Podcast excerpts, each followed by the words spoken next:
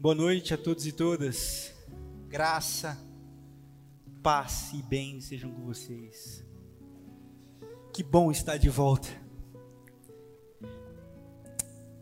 Sair de férias ou entrar em férias é um tempo muito precioso. Descansar, diz o meu treinador, também é treinar.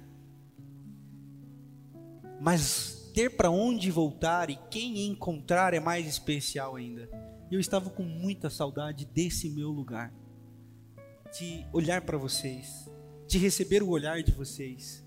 Eu estava com muita saudade do que nós vivemos aqui essa manhã, essa troca, essa comunhão, esse aprendizado sobre as coisas do reino de Deus.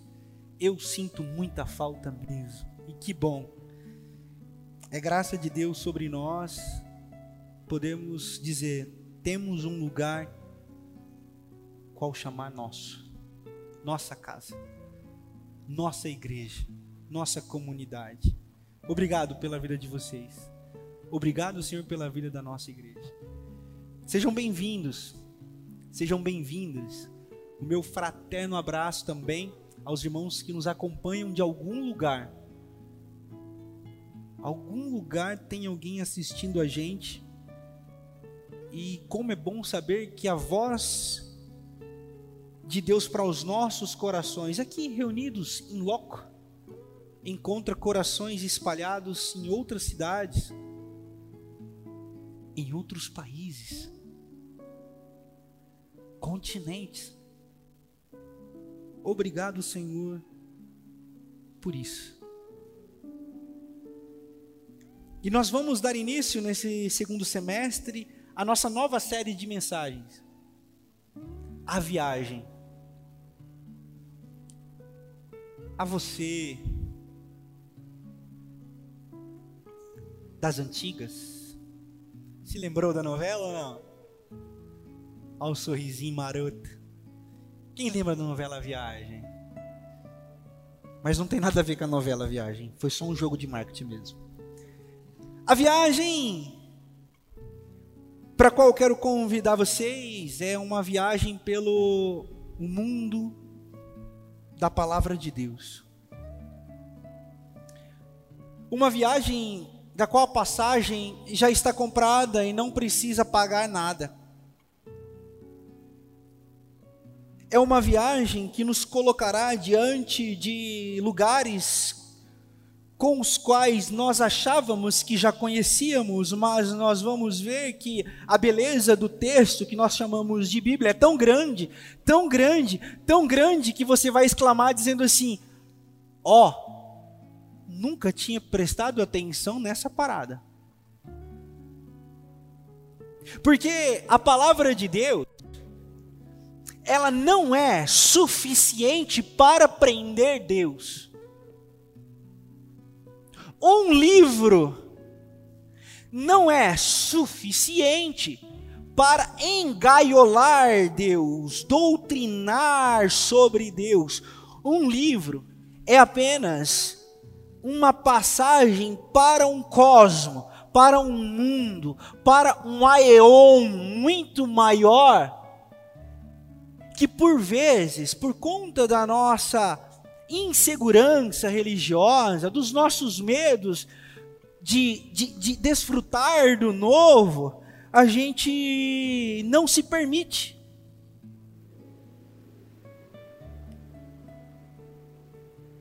E o trem passa. E você fica. E você só vê a fumaça do trem distante e você aqui estacionado. Crescer, evoluir, amadurecer, transcender é necessário. O apóstolo Paulo diz assim: Eu tenho tantas coisas para dizer para vocês, mas vocês são tão incapazes de transcender, vocês são tão incapazes de entender o quão profundo, o quão distante, o quão bonito é o novo, que vocês precisam ser, ser o tempo todo tratados como criança.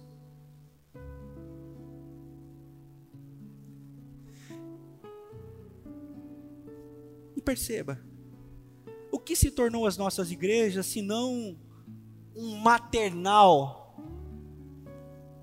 de crentes mimados? Que choram o tempo todo, buá, buá, nhé, nhé, fazendo manha para receber alguma coisa de Deus.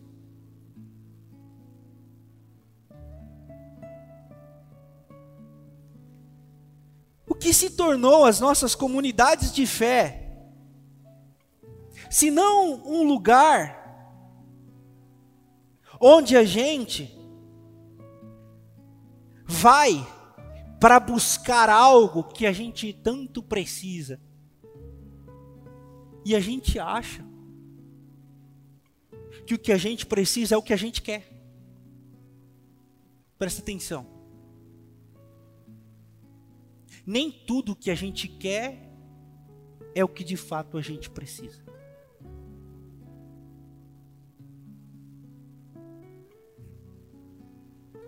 Nem tudo que a gente quer é o que de fato a gente precisa.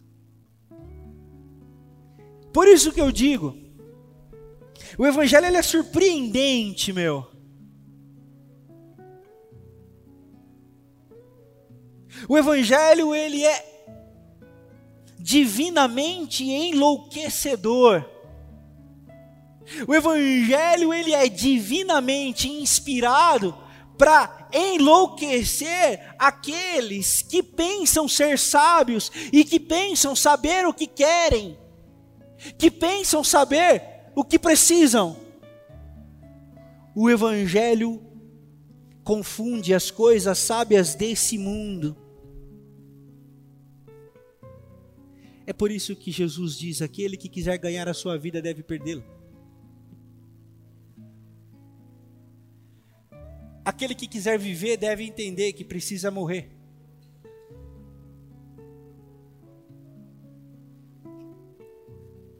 E quando a Bíblia fala que a gente precisa morrer, a Bíblia não está falando que a gente precisa fazer sacrifícios,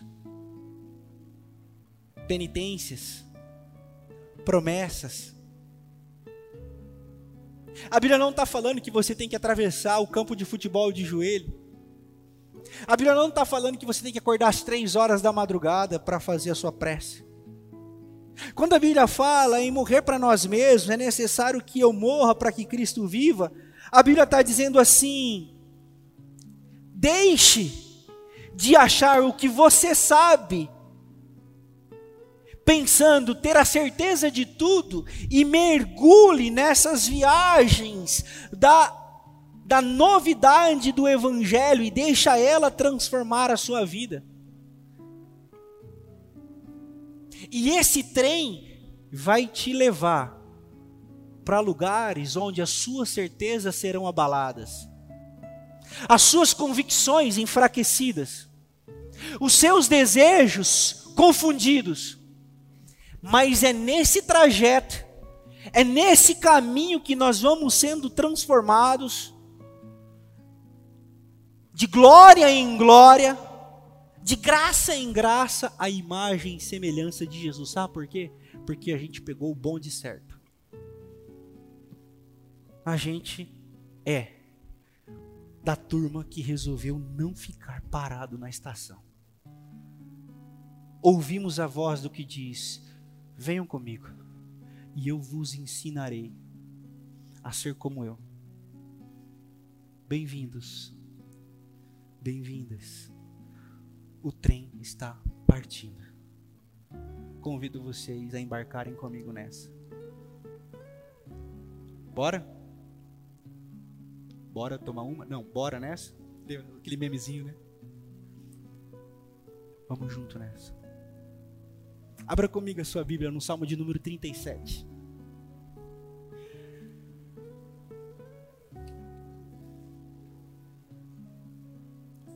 Livro dos Salmos, o Salmo de número 37.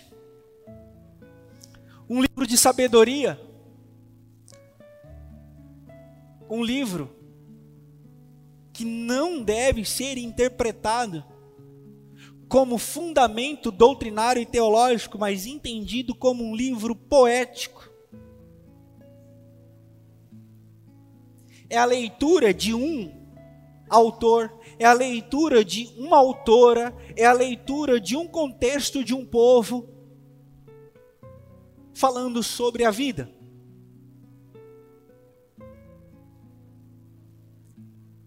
E nós tiramos lições dessa vida.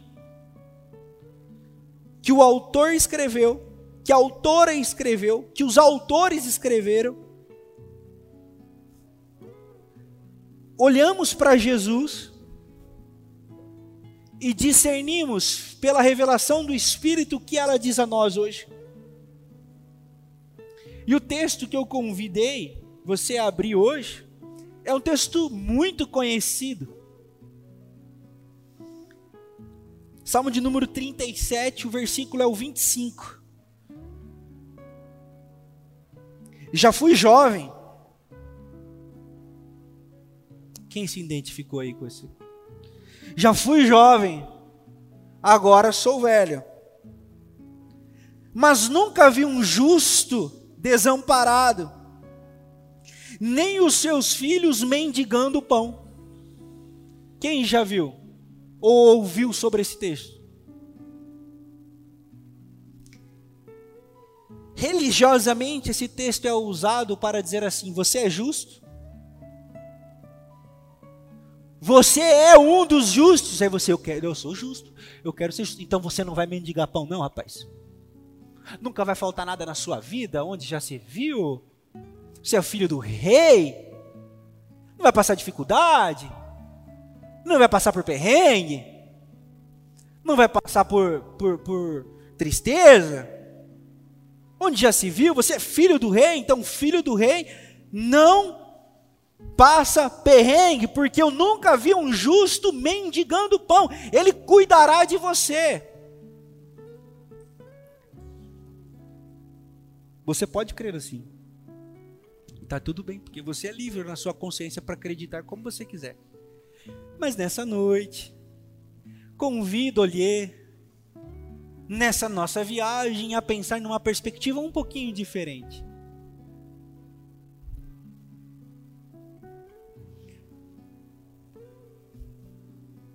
Como cristão,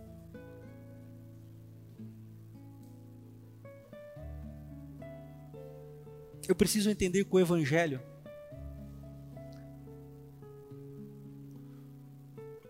o Evangelho, ou no Evangelho, nada é individual.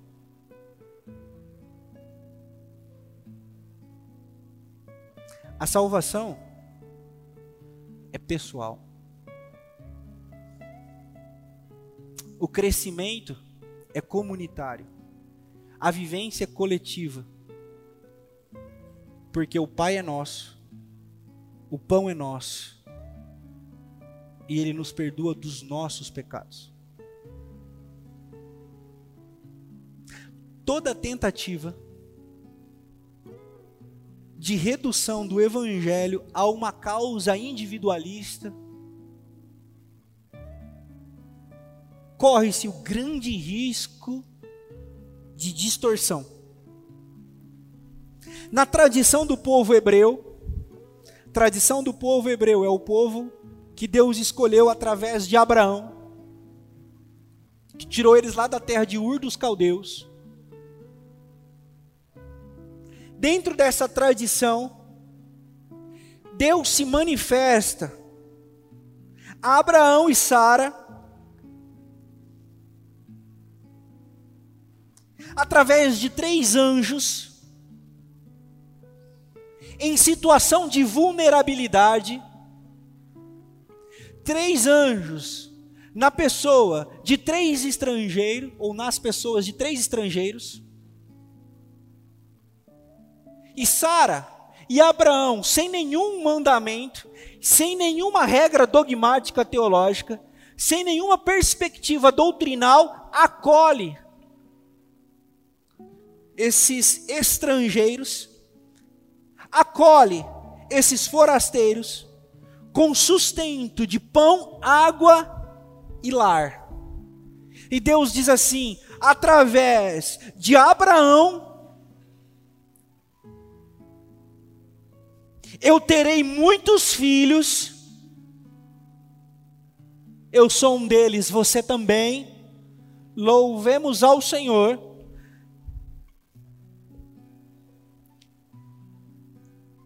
Então Deus está dizendo: a minha carga genética manifestada na humanidade é essa perspectiva de acolhimento, de generosidade aos desconhecidos, aos que não pertencem à minha genética humana é, territorial. Eu acolho, eu sou solidário, eu sou solidária, e é nesse sentido que Deus tem filhos e tem filhas. E aí você vai lendo todo o Antigo Testamento, você vai lendo toda a lei, todos os profetas. Os profetas foram levantados quando? O sacerdote responsável pelo culto a Deus. E o rei responsável por cuidar, por cuidar do povo. Se concuminavam para favorecer os ricos, se favorecerem através dos ricos e dos seus poderes, Deus levantava os profetas Todos os profetas, os maiores e os menores, foram levantados por Deus para denunciar o pecado do povo. E você lê lá, qual era o pecado do povo? Se esquecer dos pobres, se esquecer das viúvas, se esquecer dos órfãos, se esquecer dos necessitados, e render-se a outros deuses. Por quê? Porque se rendendo a outros deuses, eles perderiam a identidade de pertencimento com a qual Deus tinha feito aliança lá de Abraão. Que aliança? Aliança de humanidade e generosidade para manifestar um jeito de ser povo de Deus no mundo. Idolatria é tudo aquilo que tira a imagem de Deus em mim. E quando a imagem de Deus sai de mim, eu passo a ser um buscador do eu em tudo. Um buscador do eu em todos. Então você, para mim, é problema seu. Porque eu estou preocupado é comigo. E quando nós não deparamos com esse texto, preste atenção.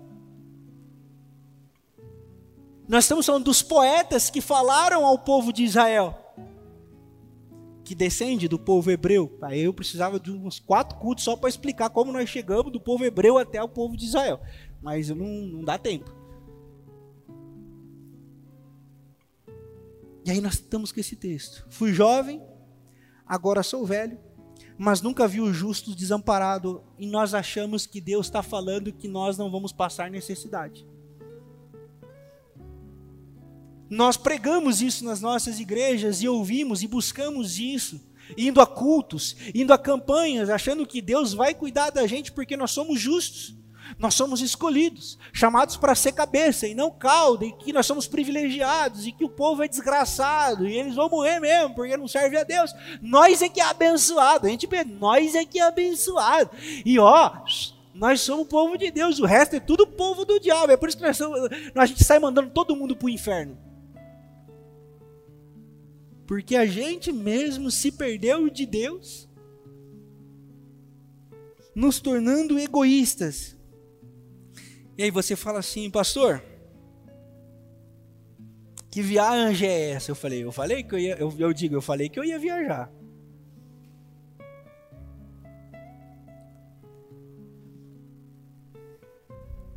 Você sabe? Se você estudar um pouquinho a tradição judaica, você vai perceber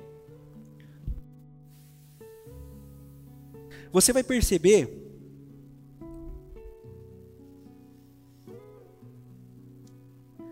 na Páscoa eles têm todo um ritual que eu acho fantástico.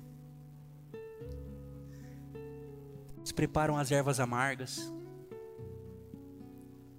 preparam um pão sem fermento,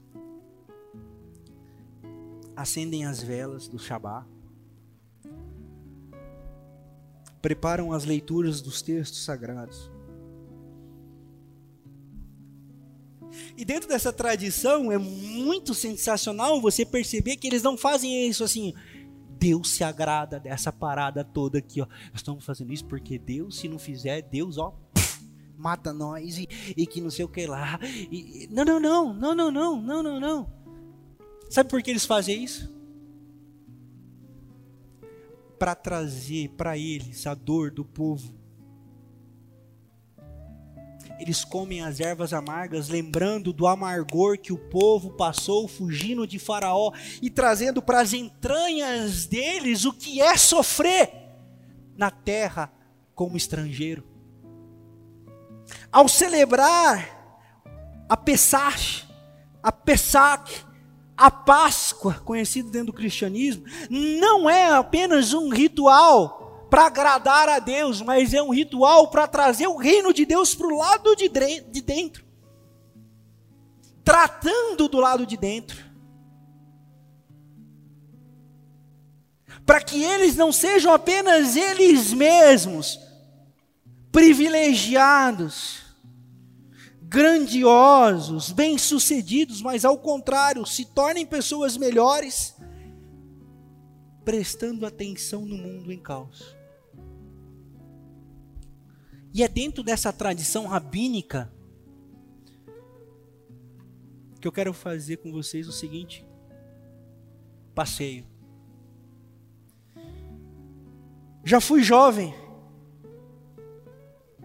agora sou velho, mas nunca vi. Essa palavra nunca vi. Tem o seguinte contexto nunca fiquei parado olhando um justo passar fome. Nunca me permiti, diante de um mundo fraturado, ver um justo e a sua família passando necessidade. nós estamos saindo do reino do eu, entrando no mundo do evangelho sobre o próximo. Nessa viagem de hoje, não é sobre o que Deus tem a fazer para mim, é sobre como seremos agentes de Deus para, diante dos nossos olhos, não haver ninguém passando fome. Diante de nós que erguemos os nossos braços para adorar, é bom louvar a Deus. Esse povo que adora, faz o que com quem passa fome diante dos seus olhos?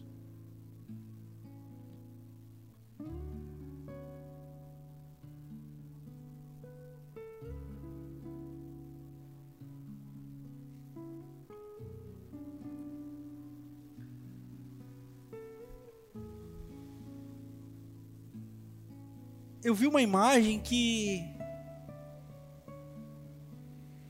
mexeu comigo, sabe? Era um aniversário de uma criança. E entrou um, um boneco fantasiado na festa. E as crianças numa euforia danada. Tudo pequenininho assim, a pitichuquinha tinha uma pretinha. E eu posso usar esse termo com tranquilidade, porque não é uma fala preconceituosa. Tinha uma pretinha, com os coquezinhos. Pulava igual pipoca. E o ratinho fantasiado veio cumprimentando todas as crianças branquinhas. Quando ele olhou para a criança pretinha, ele virou as costas.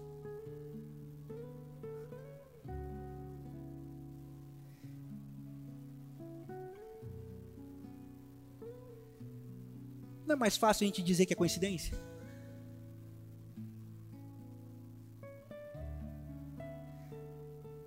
Não é mais fácil a gente falar assim, é só criança, ela não entende. Mas o que está acontecendo diante dos meus olhos, dos meus olhos, e eu estou vendo? O que, que eu estou fazendo?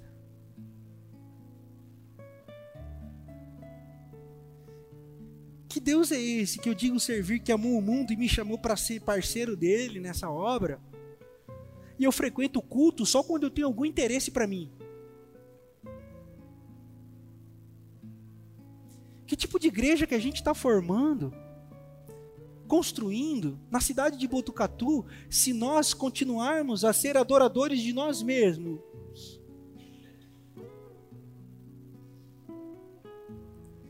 A viagem de hoje nos coloca diante dessa possibilidade de chorar as lágrimas de um mundo em dor.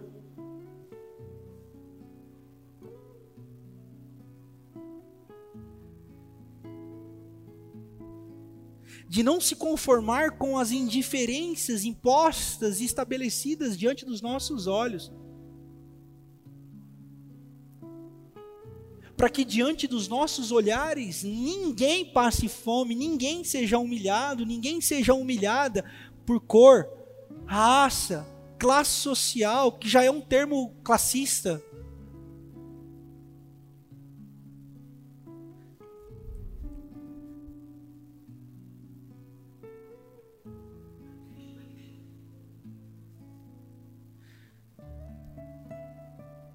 Em Massachusetts, nos Estados Unidos, havia um senhor muito religioso, dono de uma de uma tecia panos. É, é como é que chama? Tece, tece, tecelagem. 1.800 funcionários.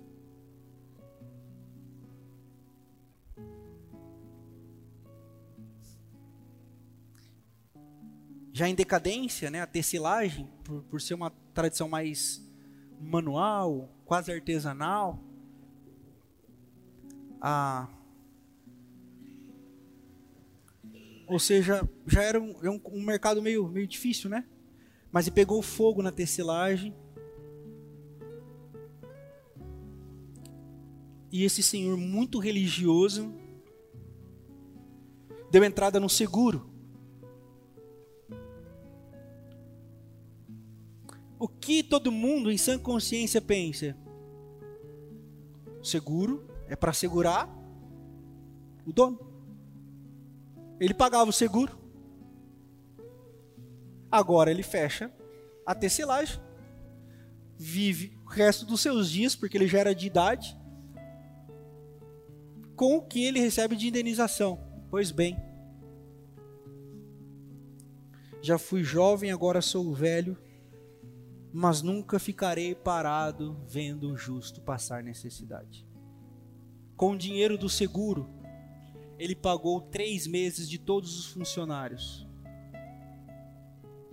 Com o dinheiro do seguro, ele pagou o plano de saúde de três meses de todos os 1.800 funcionários, dando segurança e estabilidade para aqueles trabalhadores durante o período que ele pôde.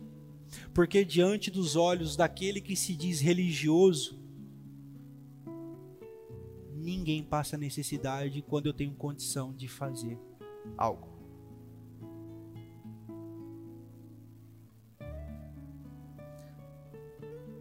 Wes Wickham, nós podemos, nós podemos, nós podemos juntar as nossas forças, nós podemos ser uma comunidade do reino de Deus, onde com um pouquinho cuidar das pessoas ser um socorro presente na hora da angústia.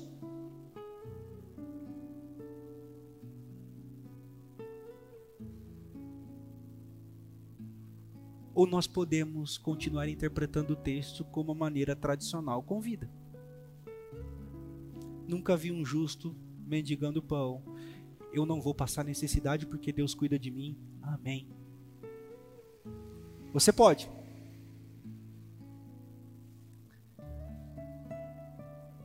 Mas se a sua interpretação for essa, eu convido você a abrir comigo sua Bíblia em João capítulo 15. Você vai ter um sério problema para responder aí, porque aí você vai ter que chapar de frente com o tal de Jesus de Nazaré. A gente pode interpretar o texto sagrado da maneira que a gente quiser, como a gente quiser. A gente só não pode dizer que Jesus disse, ou falar que Jesus disse sem ele ter dito. João, capítulo 15.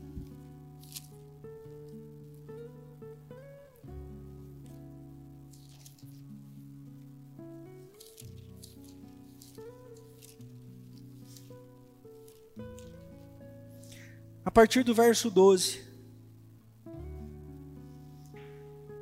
O meu mandamento é este: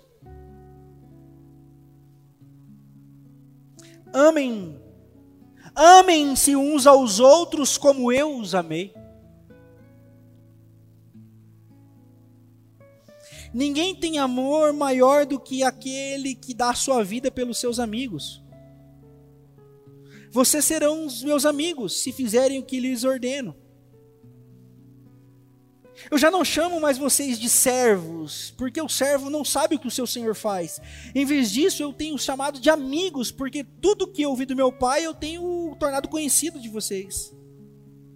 Vocês não me escolheram, mas eu os escolhi para irem e dar fruto, fruto que permaneça até o fim, a fim de que o Pai lhes conceda o que pedirem em meu nome. E este é o meu mandamento: amem-se uns aos outros. O que você quer pedir para Deus? Diz aí. O que você quer pedir para Deus essa noite? Opa! Veja lá. Não é sobre eu. É sobre nós. Ah, Jesus, eu tinha tanta coisa para te pedir, Senhor. Inclusive a minha lista aqui.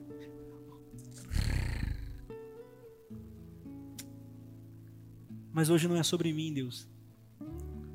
Não é sobre a minha pessoa, Senhor. Hoje, Deus, eu quero trazer a dor de uma família que perdeu seu filho com um tiro na cabeça num show em São Paulo. Campeão mundial de jiu-jitsu brasileiro. Morreu hoje, agora à tarde, com um tiro. O tiro foi ontem à noite. Morreu agora, deu morte cerebral. Com um tiro na cabeça.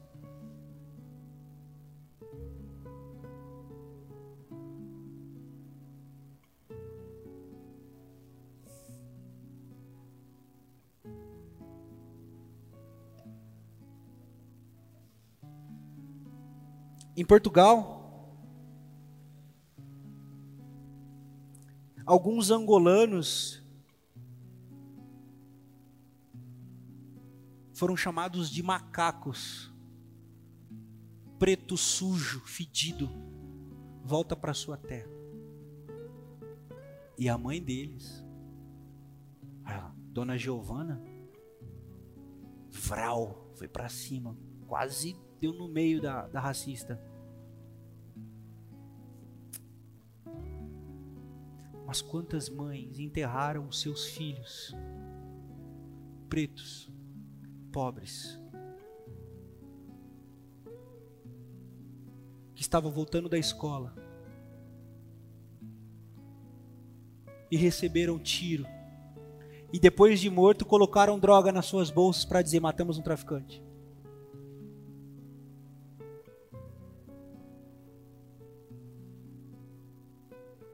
Que você tem para pedir mesmo? Qual é o seu pedido importante assim que você quer apresentar para Deus hoje?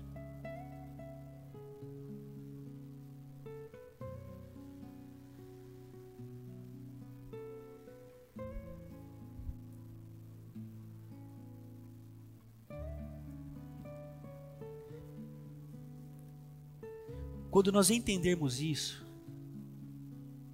que não é sobre eu ou eu. Não é sobre os meus sonhos, os meus pedidos especiais.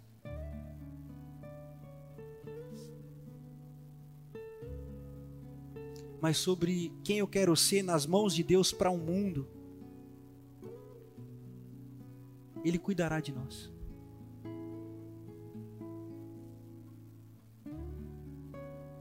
Nós estaremos na alçada dele.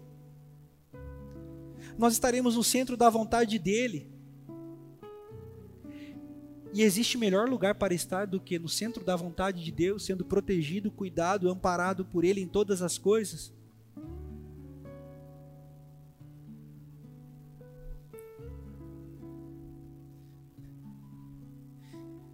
Lembro-me de Madre Teresa de Calcutá, quando questionada sobre a oração, ela respondeu: Madre, você ora? Ela falou assim: Eu oro.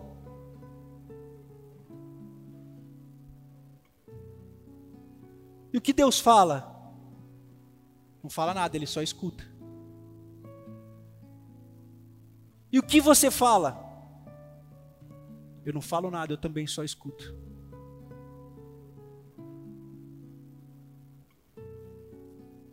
Está entendendo?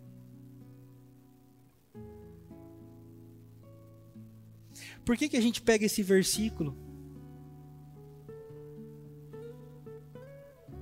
O 16.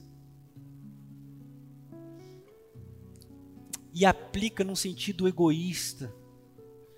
Se vocês permanecerem em mim, na minha religião, na minha igreja, fazendo o que eu peço para vocês fazerem, orando três vezes por dia, lendo quatro versículos por período, tudo que vocês pedirem, em meu nome eu vou conceder. E é por isso que a gente fica falando, em nome de Jesus vai dar certo. Já viu? Transformamos Deus num ídolo, fazemos do nome de Jesus mandinga.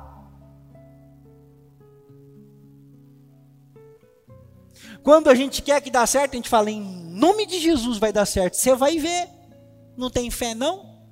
E quando a gente não quer que aconteça, a gente fala assim, está repreendido em nome de Jesus. Misericórdia, Senhor. Como se fosse um jogo de pragas, sabe? Tipo Mortal Kombat, que você solta o poder, o outro defende. Aí. aí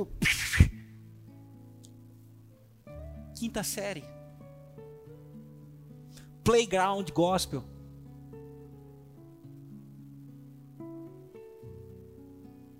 É por isso que nós frequentamos, frequentamos, frequentamos, frequentamos, frequentamos, frequentamos, frequentamos, frequentamos e não mudamos nada. Apenas decoramos versículos, aprendemos sobre doutrinas, aprendemos sobre quem vai para o céu e quem vai para o inferno, Normalmente vai para o inferno, dentro da nossa concepção, quem não pensa como a gente. Mas aprendemos muito pouco sobre solidariedade, generosidade, fraternidade, reciprocidade, altruísmo.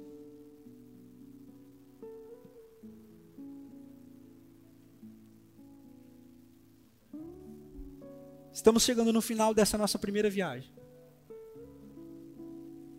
Nós vamos parar na estação para que no domingo que vem a gente pegue o próximo trem. Mas eu quero perguntar para você como que você vai descer da viagem de hoje.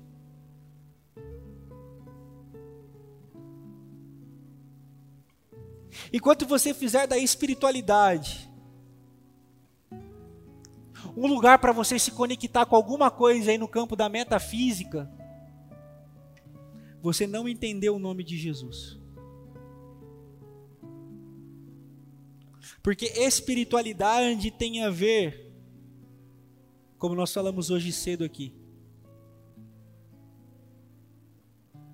O apóstolo Paulo é muito claro sobre os frutos do do espírito. Marca aí na sua Bíblia sobre espiritualidade. Gálatas capítulo 5.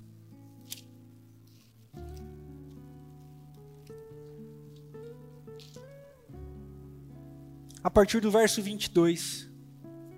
Quando falarem para você sobre espiritualidade, inclusive nós batistas temos muito esse rótulo, ah lá, os caras não são muito espiritual. É? Espiritual para você é gritar? Espiritual para você é pular? Espiritual para você é chorar. Espiritual para você é ficar falando aleluias, aleluias, aleluias, aleluias, glória a Deus, glória a Deus, glória a Deus. Amém. Amém. Deus te abençoe. Mas você precisa ser confrontado com a palavra. Os frutos do Espírito são amor, alegria, paz, paciência, amabilidade, bondade, fidelidade, mansidão, domínio próprio. Contra essas coisas não há lei nem religião. O amor cura o mundo. O amor muda o mundo. O amor pode mudar você. O amor pode transformar a sua vida. Sim, você pode ser alguém melhor, meu irmão, minha irmã. E sendo alguém melhor, tudo lhe correrá bem. Porque para você estar bem é ser alguém melhor. Mesmo que as coisas não estejam bem. Estar bem para você vai ser receber um sorriso de gratidão por alguém que você ajudou. Estar bem para você é receber um muito obrigado. Estar bem para você passa a ser dar a vez ao outro. Estar bem para você agora não é mais conquistar, mas ceder. Porque a sua mente agora já não é mais escrava dos seus apetites. E agora já não é mais você nem eu que vivemos. Como diz o apóstolo Paulo na mesma carta aos Gálatas, no capítulo 2, no verso 20, poderemos dizer tranquilamente: agora já não sou eu mais quem vivo, mas Cristo é quem vive em mim. Até a próxima viagem, se Deus quiser.